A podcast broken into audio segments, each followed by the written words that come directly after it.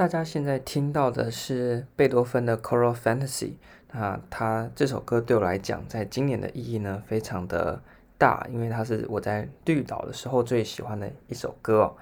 那这个星期十二月十六号呢，我想全世界的，如果你有在关注一些音乐圈的话，稍微一点接触就好。那这个礼拜呢，绝对是音乐圈的一个大事，也就是在十月十六号的时候，是贝多芬的两百五十周年的诞辰的一个纪念。那所以，作为今年二零二零年，原本啊，在去年二零一九年的时候，已经可以看到，不管是国内国外，应该是一个贝多芬疯狂的一年了。那各大的演出几乎也是都早就在去年就开始进行行销了。结果呢，不幸在今年因为疫情的关系，所以全世界的贝多芬呢，几乎被砍到快要没有，那只剩台湾呢，还是有一些贝多芬作品的演出。那所以这星期作为呃贝多芬的两百五十岁的生日呢，所以就要来聊一下贝多芬。那虽然我不是音乐背景出身的，不过我一直觉得音乐这种东西，并不是呃一个非常你一定要很专业的人你才能去接触。像我可能不会乐器，我不懂乐理，或我不是音乐系的等等的。那我就拒这些古典音乐或拒这些音乐于门外，因为音乐它本身，嗯，在最早最早的时候，其实出现了所谓歌唱或者是乐曲等等的这种形式，那当然就是人想要去表达一些单靠语言或单靠肢体没有办法去表达的东西，所以那是一个非常呃根本性的一个，我觉得啦是一种灵性的一种。表达的方式，那所以它并不局限在说你要去呃懂一些乐理啊，或你本身会乐器，你才有办法去做接触。那你就很直观的去诉诸你听到音乐当下那个感受。那如果你跟这个曲子有共鸣的话，不管它是哪一种曲风，或者是它是哪一个歌词，这都无所谓。你重点是你听了之后，你对那个感觉，你直觉上那个感觉你是喜欢的，那这样也就可以了。那所以呢，嗯、贝多芬呢，对我来讲呢，它的意义呢，我就是今天要来分享的主题啦。那有趣的一点是，其实，在大学的时候，我比较因为是在大一的时候上了一个马勒与维纳现代主义的课，所以大学几乎都在听马勒的相关的音乐。那那时候对贝多芬其实没有太多的理解。那是在什么时候开始大量的去接触到贝多芬呢？大概是在大四的时候，因为那时候准备要考研究所。那大家知道，考研究所那一段时间压力呢，多多少少还是会有的。那就在那个时间去无意识的听到了贝多芬的第五的交响曲。那第五交响曲可能大家没感觉，但是如果讲命运交响曲，大家可能就知道了。那一般讲命运交响曲，大家就知道就是前面那四个噔噔噔噔的这样子的一个节奏。但是如果你仔细去听，其实。啊，我一开始听到的时候也是，因为 YouTube 有时候会开着让他自己去跳，然后他就不晓得为什么就跳到那一首。但是让人惊艳的，就是在那个时候产生共鸣的，其实不是最前面那个第一乐章，而是在第四乐章的时候，突然对第四乐章的整个旋律啊，就像是你突然呃嗑了药一样，哇，你就爱上那个旋律，你听了第一次你就中了，那后来你就一直重复的，就有时候甚至专门听第三和第四乐章这样的乐章，那。透过这样的缘故呢，因为它旁边不是 YouTube 都有很多推荐嘛，所以就开始去接触到贝多芬的其他的呃一些音乐。那主要还是以交响曲为主。那可能因为本身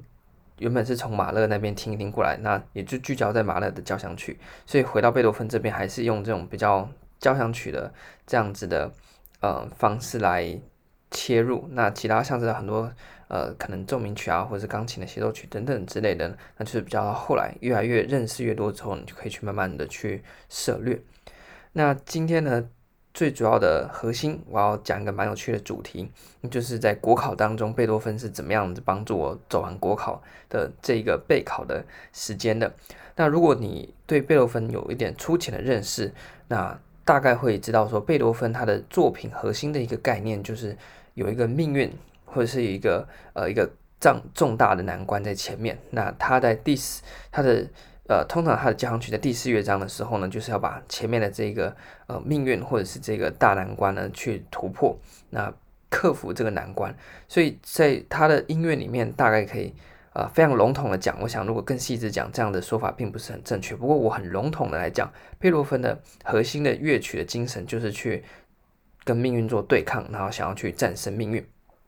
那当然这是事后的人的解读啦。不过我们回到他的音乐本身，我觉得确实是多多少少会让人听了之后有这样子的一种感觉，就是在他交响曲的部分。那所以或许我是后来才慢慢去了解到，因为一开始就是听就听嘛，那不会去管他乐曲背后的一些可能，嗯，一些想表达的东西，或者是呃那些作曲上面的技巧。背后它所隐含的一些意涵。不过，单就一开始直觉的去听到那些乐曲的时候呢，确实是给人一种，嗯，真的是那种突破，或者是去跟现实做对抗，那并且要战胜那些现实或战胜那些命运的这样子的一个呃氛围。好，那所以呢，我就要讲一下，在国考过程当中，好像在不同的时期，你会喜欢上贝多芬不同的交响曲。那事后去看，诶，那几首交响曲。的一些，不管是曲式也好，或者是它的整个风格听起来的感受也好，好像也隐隐约约对应到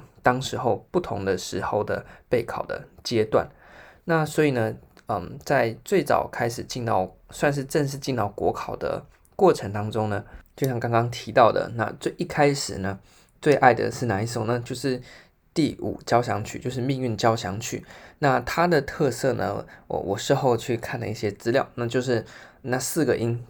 就是做成了整首曲子最核心的噔噔噔噔这样子的四个音，那整首曲子就压着这四个音去做变化。那所以，呃，在之前几次音乐会的导聆里面呢，这个讲者就特别提到这是一个非常厉害的一个技巧，他用非常简单的四个音啊，然后去创造出他整首歌，就像四个音，然后去做无限的变化。那这是不是有点像是？在做这个国考早期，你刚进到国考阶段的时候呢，你是每天都在重复读类似的东西，那日复一日、日复一日的去读，那这是非常枯燥的。那贝多芬他用四颗音，然后去幻化出整首非常棒的一首曲子出来。那所以也像是你在国考的时候，明明是同样的东西，但是你要怎么样去把它做拼接、做组合，让这种枯燥的、重复的。东西每一次念到同样的东西的时候，却有不同的感受。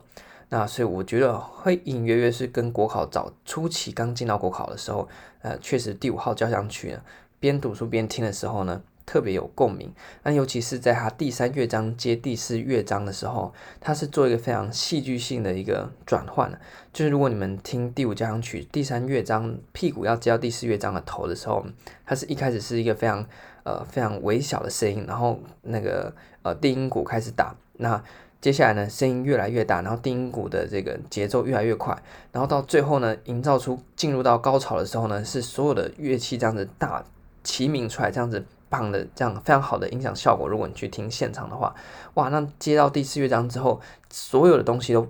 都像是这个爆发一样，然后一次所有力量都嗯开出来，那营造出的是一种，哎呀。就是很像你这个舒展开，所有事情都舒展开，你所有力量都舒展开，好像你把一个压抑已久的盒子掀开了之后，所有东西都跑出来，这样子的一个呃非常让人心情舒爽的呃气氛。那所以也是在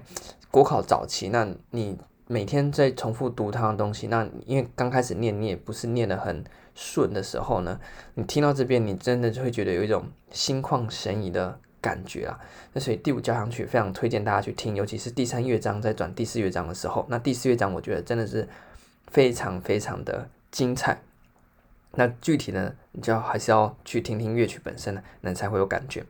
那接下来随着这个第五号听到一个地步，国考准备到一个地步之后呢，在下一个阶段呢，啊、呃，我就开大概约是十二月的时候，那那时候刚好在考地特。那在准备地特的过程当中，那时候最喜欢的音乐呢，就已经转换跑到第八交响曲。那贝多芬第八交响曲是一首蛮冷门的曲子哦。那呃，不过很幸运，因为我在过去这两年刚好有两场，那就听到不同的，一个是呃长荣交响乐团的，那一个是嗯、呃、这个吕绍嘉指挥的另外一场呃贝多芬第八，那两两个指挥指挥出来的风格完全不一样。那不过无论如何，这首歌会呃，这首曲子会那么吸引人的地方是呢，嗯，如果大家去听，你会觉得它一乍乍听之下似乎不是那么的贝多芬，那但是你仔细去听，它会发现这是一首非常可爱、非常好玩的一首曲子，它时间非常的短，大概二十分钟左右。那它从这个第一乐章中间呢，最后要结束的时候有一段呢，就是一种让人有一种回旋的感觉。那我说没有放音乐出来的话，这这就只能这样子描述。但是你自己去听的话，都会知道我在讲什么。但到第二乐章的时候，它前面非常有趣啊，就是。非常定的音在那边噔噔噔噔噔，然后呢，在这样子一直稳定的拍子底下呢，让其他乐器去做发挥。那这样子为什么会在我的国考第二阶段变成我非常喜欢的一首曲子呢？因为前面讲到你在国考的时候，是不是要把东床上的东西进行重复啊？像你在踩脚踏车的那个轮子，就是一直转一直转。那你的国考也是这样，在不断的呃，像第二乐章前面的那个固定的呃拍点上面，这样子在前进的时候呢，去做无限的。发挥。那因为你到念到第二个阶段的时候，你已经开始对东西有点精通了嘛，所以你开始会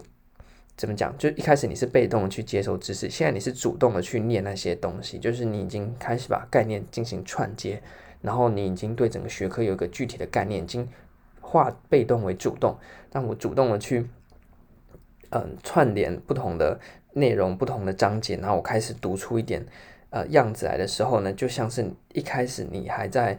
呃热身，那现在你已经开始往前跑了，像在踩脚踏车一样。那在这样子的一个呃轮回的方式，不断的去呃往前进哦。那所以在这样子的一种感受底下，就有一个好像在踩脚踏车，一直往前滚，一直往前滚动。那在固定的每日的每天的这样备考的日常当中，不断的往前滚动的那个冲击，那样子的一个喜悦。哎，江西好像有点跟国考痛不对对不起来，不过确实就是呃那个那个那个样子哦。那所以在第八号交响曲的时候非常短，也非常推荐大家去听这首非常可爱而且非常有趣的一首曲子。那它是在我第二阶段的时候，能够让我在这个。衔接第一个还在需要靠那个命运交响曲那个四个音噔噔噔噔去冲破那个枯燥的生活，接下来你开始看到嗯整个学科之美之后呢，你枯燥的国考生活呢开始有一个主动的冲劲要去做拼搏，那这时候就非常适合听第八交响曲。那么在地特考完之后呢，就正式进到算是对我来讲，因为前面还有这个学校刚上研究所嘛。那那时候也有其他的事情，所以没有能办法那么全心全意在准备地特，所以还算是在慢慢的准备。那真的认真准备，我讲的是花六个月的时间，就是从大概二月左右开始。那正式进到国考的这个场地的时候呢，诶，那这时候喜欢的音乐又发生改变，那这时候就移到了第七交响曲。那第七交响曲呢，大部分呢、啊，呃，大家会推荐它的第二乐章，因为它写的。真的是非常美，那怎么样叫做美呢？就是你要到现场去听啊，你才听得出它的那个音响的效果。所以原本我对于第七呃交响曲呢，我一样是最喜欢它的第第四乐章，还有第一乐章和第四乐章。然后我就觉得第二乐章速度太慢了，就是它是非常优美柔美的，所以被大家所推崇。但是我就非对它一点感受都没有。我觉得为什么你要在第一乐章和三四乐章这样子欢乐的气氛当中去夹一段第二乐章，感觉是在诉说一个非常深情的事情。然后因为那时候都是在用这个电脑开耳机或接手机听嘛，那直到我去现场听到了现场的演出之后，我才懂为什么第二乐章那么迷人。他那个弦乐在音乐厅的那样子音响效果底下，那个真的是能够勾动你的人心。那后来完全没办法再用线上或任何其他音响的方式去去重复你在。音乐厅现场听到那种感受，所以进直到进到音乐厅，我才了解到为什么第二乐章是整个被认为是第七交响曲的一个核心。那我想大家如果有机会去听现场的话呢，一定要去嗯听第二乐章，特别注意在第二乐章。那当然，这整个第七交响曲在第一乐章的时候为什么会让人喜欢呢？因为它有一个长笛的部分，那它的那个给人的感觉就像是一个呃慢慢起飞的一种。你的思绪有一种慢慢翩翩起舞，这样一只很很灵活的小鸟，那它踩在枝头上面，轻巧的蹬着步伐，然后呢，慢慢就往上飞，往上飞，然后就这个也不是直接冲到天空，它是这样子，呃呃，拍着翅膀，那慢慢的扶摇而冲入天际。那这样子的一个感受，就像是呃，你听到的时候，你会觉得，哎，好像你脑中的有一个小的灵感，然后灵感就慢慢的去。呃，飞翔，慢慢的去呃发展，然后不断的去嗯、翻腾，那你的灵感就越来越大，越来越大，越来越大。然后呢，诶，你的是进到了一个新的一个世界里面去。那所以这是第七乐章在前面，能够让人有一种就是去触发你的那个思绪，去点发你的灵感。那这时候呢，就像是你在嗯那时候在念国考，因为其实也是还是很烦啊，就是同样的东西一直在重复。那这样子的一种灵感的乍现呢，就对那时候整个呃心理状态也好，或者是嗯这种嗯在备考的那一种。呃，压力也好，都有一个非常好的释放。那最好的释放呢，就是在第四乐章的时候。那第四乐章也是第七交响曲面非常出名的一个段落。那这个瓦格纳，华格纳就把它叫做是一个舞蹈的神话。那在第四乐章的时候，如果你去听啊，你会听到哇，那就简直像是嗯，在西洋有一个所谓的酒神的传统啊，就是一个非常已经失去的理性，然后一路一切就是进到一个非常狂欢、非常。奔放一种哇呀，你你想想看，你把理性抽掉，然后所有东西都是一种直觉式的，然后非常狂欢、非常极极致的一个情况呢，就是在在第四乐章出现的状况。那所以如果听第四讲曲到第四乐章的时候，往往你没有跟着手舞足蹈的话呢，你就表示你好像对这个音乐一点感受都没有。那个是一个你听到那个乐曲，你身体就想跟着一起一起舞动的这样子一个 power 的呃展现。那所以呢，在那个时候呢。这个嗯，也许是整天在念国考，理性已经嗯把你整个人吞噬了。但是一个人不可能只有理性，那所以透过这个第七交响曲能够唤起你心中啊还有的那样子人作为人最根本不是理性，而是理性之外让人的一个根本的核心。那透过第七交响曲呢唤醒，让让你这个在备考过程当中呢还是维持一个身心的平衡，不然你整天都是理性的啊、哦，你在念到后来真的是会变得。很怪怪的，像是之前在学校就遇到呃某一位啊，他就是感觉是这个整个人就被理性给给这个绑架，所以呢，他虽然是一个人，但是你觉得他并不是一个人，因为他做什么事情都非常理性，理性到你觉得。天啊，这个人还有乐趣可言嘛？那确实是有这种人存在，那你就觉得他的人生也是蛮可悲的。虽然他可能不这么认为啊，因为我觉得他就是那种灵魂已经被理性给绑架，没有那种人的人而为人的那种感觉。那所以我们在准备国考的时候要非常小心的，理性压过了所有一切之后，你那个人就整个变掉，就好像变了一个人似的，不太好。所以，在固然准备国考，我们很理性的去读那些学科，但是我们也透过音乐啊，不断维持我们心里面的这样子的一个灵性的存在。好，那接下来很快的准备进到这个呃，就是考前的时候。那考前的时候，你大概已经准备到一个地步了，就是你已经可以说你念到走火入魔，在路上看到牌子都可以想到某一个学者，然后看到个什么现象啊、你全部都可以想出一个理论去跟他做对应。那时候已经疯狂到这个地步了。那这时候听什么呢？就是。啊，大家一定觉得为什么没提到的贝多芬第九交响曲？那如果你不晓第九交响曲是什么呢？我就讲《欢乐颂》，大家就所有人都知道。第九真的是这个这个，如果说人类灭绝啊，只能留一个东西的话，那一定是给他留一个贝九第贝贝多芬第九，绝对是没错的。那第九就是那个《欢乐颂》，那大家非常知道它的旋律，就是嗯嗯。不管是中文也好，那或者是也许很很少人会知道英文版，但是那个噔噔噔噔噔噔噔噔的旋律呢，我想是每个人都朗朗啊、上口，就是都会哼个两句的。不过第九它的伟大的地方，除了在它后面的那个合唱的部分呢，它前面的部分大家可能就没有那么常听到了。那它的前面几个乐章其实也非常，我觉得啊也非常该听，因为它。最后面的那个，如果是果的话，你前面大概就是它的因，或者是它的前前面的，嗯，引言也好，或者序言也好，我觉得我自己这么认为啊，那就是意思讲说，我在前面透过不同乐曲的变化，就好像我看尽了世界的各种的东西，那这个探访了世界的所有事物，但是呢，在第四乐章的前面一小段，他就对前面这些东西都说不要，不要，不要，不要，不要，那。我都不要这些东西，这都不是我想要的。那我想要的是什么呢？就是最后那个主题，Freude，就是那个欢乐。所以他在最后面呢，那个男男这个男歌手呢，他第一句就是哦，Freude nicht diese Töne，我不要这些嗯旋律，这些痛，这些调调呢，都不是我想要的。那接着呢，他就说，Sondern lass uns angenehmen anstimmen und Freudevoll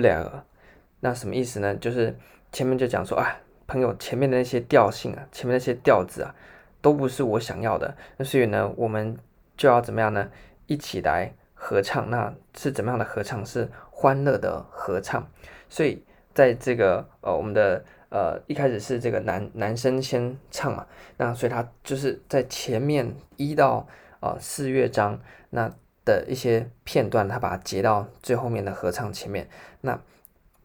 奏了一小段之后，他就用音乐说：“不是，这不是我要的。”那再换了第二乐章的来。说这是不是你要的？他用音乐再去否定，他说这也不是我要的。那最后男歌用这个声音，用这个歌词的方式说这些都不是我要的。那我要的就是 Freude，所以呢就是要来欢乐的合唱。那这才是贝多芬要的声音。那什么声音呢？就是大家熟悉的啊、那段旋律 Freude schöne gute Funken tauchte aus Elysium 这样子的一个东西。那这个东西呢？非常的适合在各大的场合，因为它被当作是欧盟的呃这个代表的歌曲嘛。那你在国考念到最后面一个月的时候，你所有的精神都已经到达一个，你可以讲已经准备要进入到一个极致走火入魔、疯狂的地步的时候，你就需要这种大解放，你知道吗？呃，因为前面就像是呃你国考的各种历程，就像是奥德赛的那个游历一样，那你游游遍了。大江南北，那看尽了这个世间沧桑之后呢，就像是你国考的整个漫漫长路，你终于要走到一个尽头了。那你回首你过去准备的这些甘苦也好，辛酸也好，怎么样怎么样都好，那你要跟他告别，因为你准备要迎向最终的一个大胜利，就是你进到国考。诶，你这边讲说，诶，你这样也是太自大，都还没去考，你就要迎接大胜利啊！但是你那时候心理素质也是很重要的嘛，所以你当然是要抱着必胜的决心去考试啊。所以呢，你就在最后面的时候，你就说，我已经要把我过去的那一些东西给抛掉，我准备要进到考场上面迎接最终的胜利，就像是在贝九交在贝多芬第九里面，他前面经过了一大堆东西之后，他在最后第呃中乐章的时候，他用合唱的方式呢，把所有的东西撇开，那进到一个全新的、更高的、至高无上的一个神圣的胜利的一个殿堂。那所以这在最后的时间呢，听贝九是非常爽的。那而且贝多芬第九呢，它的一个特色是它的时间在那个时候来讲，能够把一首交响曲写到超过一个小时是非常久的。那所以整个演下来大概有七十七十分钟左右。那所以呢，在听贝多芬第九，第一个你需要非常多的时间，第二个你要非常多耐心，才能够迎向后面最后面的欢乐的大合唱。那所以那时候呢，在哦，最后面复习的时候啊，通常都是在下午的时候，那那就准备大概三点多左右，你就把背九放下去，那你就开始快速的念念念念念，那大概念到四点出头分，就是你准备结束下午的活动的时候呢，诶，然后呢就进到大合唱，那那时候你已经非常的疲惫，那这个欢乐颂就是 Order to Joy 这样子的一个旋律出来的时候，真的是哦，那时候在你真的坐在你书桌前面。那你已经练到差不多第中乐章的时候，差不多念完的进度，那你把书本合上，那就安静的坐在那边，那听这个音乐，你真觉得那是一种精神被重新灌注，整个灵魂被重新洗涤干净，然后重新给你一个非常干净、非常纯净、非常神圣，然后非常完满的这样子的一个灵魂或一种心情。那尤其是到最后前两三天，在听到这边的时候，你真的是，呃，做的莫名其妙就觉得超级感动。然后，嗯，而且如果你去看他歌词的意思的话呢，那你会更加的去了解到他的那段旋律背后的意思，那非常非常的美。那我这边大概念几句让大家来听听看。那也建议，真的建议，非常大家建议去听，然后把歌词找出来去对。第一次你当然是直接听了，那之后你可以把歌词找过来。那像是我对里面比较有共鸣的，像是什么呢？有一句叫做 Deine Zauber binden wieder was die Mode stehen geteilt, alle Menschen werden bruder vor dein safter Flügel weht。那什么意思呢？Deine Zauber binden wieder was die Mode stehen geteilt。那这那个就是 Deine 是你的嘛？那你这个神奇的魔法呢，把一切呃 geteilt 是被撕裂的东西的呃都能够让它重新的合在一起。那所有的人呢，在你的圣光的照耀之下呢，啊、都变成了呃好兄好朋友们啊、都变成了兄弟。那所以这是一个四海一家，那天下大同的这样子的一个情境。那另外一个呢，作为一个国考生特别有共鸣的呢，就像是呃，还有另外一句，嗯，那它的原文是 Loft brüder euer Bahn, freu dich wie ein Held zu siegen。那他唱的时候当然是呃会重复到后面那一句。那我直接讲他中文是什么意思？Loft 就是跑吧，前进吧，brüder 朋友兄弟前进吧 o i e r b a h n 你的你的车半翻成车子啊，但是。你不能直接把它当做是那个汽车，就把它当做是冲吧，朋友们这样就好了。那 Freudig wie ein help to siegen，那 Freudig 就是这整首歌的关键，就是欢乐。那所以欢乐就像什么呢？就像是一个英雄要走上战场的这样欢乐。所以这呃这句话的意思就是冲吧，兄弟，那快乐吧。就像是什么呀？一个英雄要踏上战场那种喜悦，哇！你作为一个国考生，你听到这句的时候，你不感动，真的是枉为你作为一个国考生了。因为你要准备要上到国考的战场去了，那他这边就讲说，要欢乐的就像是一个英雄，英雄站上战场，并不会畏惧，而是满心的欢喜，因为他即将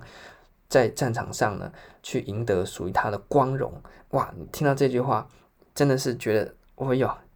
整个心情都为之振奋了。那其他的也是非常好的歌词，像是 Seinem Schlugen Millionen 啊，Dieser Kuss der ganzen Welt，说啊，所有的千万的亿万的人呐、啊，大家一起团结起来吧。，Disecus 这些亲吻啊，是给整个世界的亲吻了。然后呢，因为他原本这首这个词并不是贝多芬自己写的哦，那他是一个诗人叫 Schiller，那他词里面其实带有一点宗教的嗯意涵在。如果你去看他的歌词的话，不过呢，就算你呃并不一定是这个呃基督教或者是耶稣信仰的话呢，你也可以把它里面的呃这个对象呢是他所谓的这个 God 上帝呢，是视为是一个造物主或你自己信仰里面的神都没关系。我觉得这都是共通的。那像里面就有在另外一句写到，Bruder über Sternzeit muss ein lieber Vater wohnen。Such in über Sternenzeit, über Sternen muss er wohnen。那意思就讲说，哎，兄弟啊，在这个天空上有一位非常慈爱的呃父亲啊、呃，原文是非常慈爱的父亲，lieber Vater，住在这个星空之上。那他就说，去寻找他，去寻找他吧，在这个星空之上，那他一定就在那里。哇，这个写的真的是非常非常的美。那所以后来到绿岛去的时候呢，就盯着呃满天的星空，真的是想去找找看，是不是有歌词里面讲在满天的星空之上呢，就住着一位这个慈爱的造物主，或者是至高无上的什么东西都好。那这个这样子一个非常崇高的一个境界。那所以在贝多芬第九的中乐章非常多精彩的歌词，那你懂的话，你再去搭配它整个呃听起来的效果，哇！嗯，真的是让人非常的感动，尤其在国考压力最大的时候，那你能够找到一个方式去，嗯，抚慰你啊、这个备考的心灵，那我觉得这个绝对是再适合不过的东西啦。那所以简简单单的讲，因为我们也讲得很深，就分享了我在呃国考过程当中，一方面。国考要贝多芬，那另外一方面呢，在心灵部分呢，也需要贝多芬，那这是一语双关的啦。所以在这边呢，也非常推荐哦。如果你在准备国考，或你有什么样的人生的关卡正在经历的话，那你可以也许去听听看贝多芬。那贝多芬的音乐确实会给人一种非常正向的，那要而且非常有冲劲的一种活力。那就算你不想要冲劲，不想要活力也好，那他的乐曲本身也能够去触动到。我觉得真的是人而为人的那种最根本的那一种灵性的层次。那贝多芬的音乐就是一个非常好入手，然后非常好听，那也非常能够达成这种疗愈人心效果的音乐。那当然，除了刚刚讲的，可能像第五啊。然后或者是第七、第八、第九交响曲，那像其他的交响曲呢，也都非常的好听。那像是其中呢，有一首田园交响曲，那它的四乐章就它就是在描述整个田园的风光，那真的曲子写得非常好。那像中间还有模拟那个杜鹃的叫声啊，那到最后面它有一个呃，因为田园之上就像是诶，大家如果在诶忘记是。国中还是高中，有一个叫《田园之秋》，对不对？那里面虽然没有提到，这应该是没有提到，但是他有提到所谓的塞巴侯。那里面在贝多芬的《田园交响曲》里面呢，也出现了所谓雷雨交加这样子的一个描述，真的非常惊心动魄。你光听他的曲子，你就感受到现在是雷雨交加，那闪电非常恐怖的时候。所以我就比较很有趣的是，那时候在绿岛的时候，有有几天真的早上就下起大暴雨，就像如果你是听我上礼拜的那个绿岛趣谈的话，就是那一天。啊，还有后面几天有遇到那种非常恐怖的暴雨。那暴雨之后呢，天空又重新绽放了这个阳光，还有这个蓝天又重新出现。那所以那时候看到这个场景，你真的是心中马上出现就是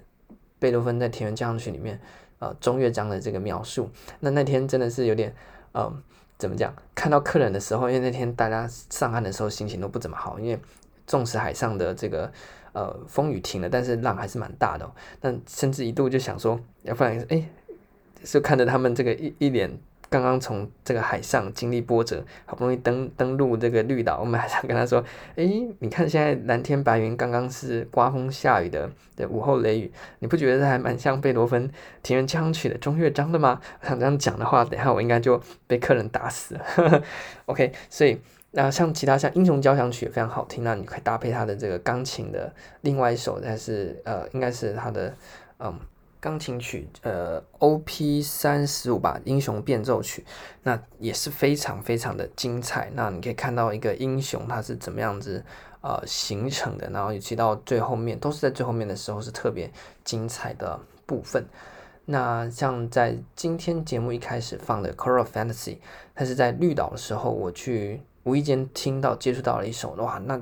真的是爱爆了，因为它时间不长。那那时候开车的时候都要哼个两句，因为有时候就是到下午的时候多多少少会有点疲倦嘛。嗯，啊，或者是然后你就是你工作认真的去工作，那这个下午最后一趟准备开车回来的时候呢，你开在绿岛沿岸的公路上面，看着是一望无际的大海、翠绿的岛屿，然后呢，碧海蓝天，你真的会想到。《coral Fantasy》它里面的歌词所写的那样子一个神圣魔幻的这样子的嗯东西，那那个旋律对我来讲，嗯，就变成我整绿岛印象。那所以我们在不同的人生的过程当中呢，会对不同的音乐产生共鸣，不一定是古典音乐，你可能听流行音乐也好。那我想，假设你在某一个时间点特别迷某一首歌的话，那你可能事事过境迁，可能一阵子没去听。然后你哪一天又听到那首音乐的时候，你真的会脑中浮现的是你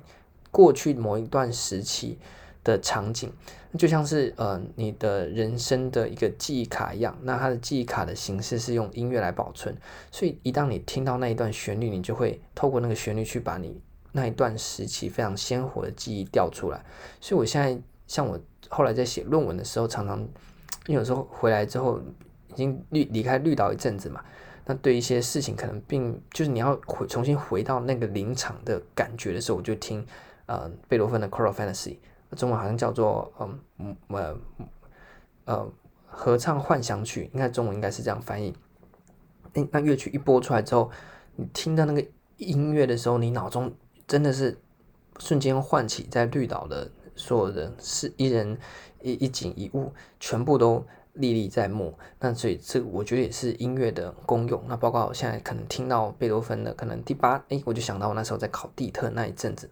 嗯，大概的一些情景，那那个是非常切身的感受。所以这个音乐真的是一个非常神奇的东西，它已经把一种灵性，除了去做对话、去做触动以外，它还有保存的这样子一个功能。就我自己而言啊，那所以呢也非常推荐大家，因为今年。已经快过完了，那二零二零也是多灾多难一年，让大家都忘记他是贝多芬两百五十周年的呃生日。那我想刚好啦，也有很多人这样讲，在这个疫情严峻或者是诸多灾难侵袭的二零二二零呢，正是需要贝多芬的这种跟命运做对抗的音乐啊。那当然，呃，马勒的音乐的话就另当别论，我也还蛮想再做一集来谈谈我自己。听马勒的一些呃心得，那不过在二零二零这种呃人心惶惶的一年当中，嗯、或许大家就没有那么多的方式去庆祝贝多芬的两百五十生日，但是反而是在这样子一年中两百五十年前出生的贝多芬呢，他留下来非常多伟大的作品。那能够在这样子一个艰难的一年当中呢，给我们非常多的提醒或者是鼓励也好，那他是啊、不会因为他过了多少年几百年而呃就是失去了，因为它真的是所有人类共同伟大的心灵产出的样子一个结晶。那所以呢，非常推荐大家也能够去听听贝多芬的音乐。那如果呢，你本来就在接触的话，那当然是非常好。但是真的非常推荐大家，那也不要担心说，哦，我好像不懂音乐啊，那我怎么样去接触所谓的古典音乐？那都没有歌，都没有歌词，然后呢听不懂。那真的是不用太担心，就把它放下去，给自己好好的四十分钟或者一个小时，那听一首曲子。那如果你跟他产生共鸣，那非常恭喜你，那你就是跟着那个曲子回到你自己的感受就好了。不要再去管那个曲子哦，它是呃用什么这样作曲的技法啦等等，那个都不用，那个都不是，我觉得那都不重要。重点是你听完之后，对你来讲有什么样的感受和怎么样的启发，那才是最重要的，因为它就是跟你灵性的一个互动。好，那所以这个礼拜呢，就趁着贝多芬的两百五十岁生日周，那做了这样子的一个简单的分享。那。就到这边。那下星期呢？因为其他的两个频道击败国考和焦虑岛准备要进入第一季的尾声。那因为这个假的配位是一个比较常设性的节目，不过在年底因为事情嗯安排上面的关系，所以可能会休息一个星期。那不过嗯这都无所谓，反正这个节目还是会继续下去的。那如果运气好的话，下礼拜还可以再跟大家啊讲这话。那下礼拜天呢，就是如果有上节目的话呢。呃，我的节目不重要，重点是下礼拜天呢，在呃二十七号的时候，呃，在中山堂，台北的中山堂会有一场贝多芬的演出。那那一场演出特别的地方是，他把贝多芬最爽的一些音乐全部截取出来，像是贝贝多芬第九，他就只演了合唱的部分，那前面那个很冗长的过程他就省略。那庄严弥撒呢，他演里面最精彩的一段。那还有另外一个曲目，就是我刚才讲的《c o r a l Fantasy》。那所以非常幸运，我在听完这首曲子之后呢。呃，脑中一定马上出现我的，我就很期待那天我在现场听到这个呃《c o r a l Fantasy》的时候，脑中一定有很鲜活的绿岛的印象又出现了。那也许隔天我就出现在绿岛也说不定。那无所谓，反正呢，下礼拜天如果大家在台北的话呢，非常推荐下礼拜天的演出。好，那如果运气好，下礼拜再见面。如果有其他事情的话呢，我们可能就二零二一年再见。那这集就到这边。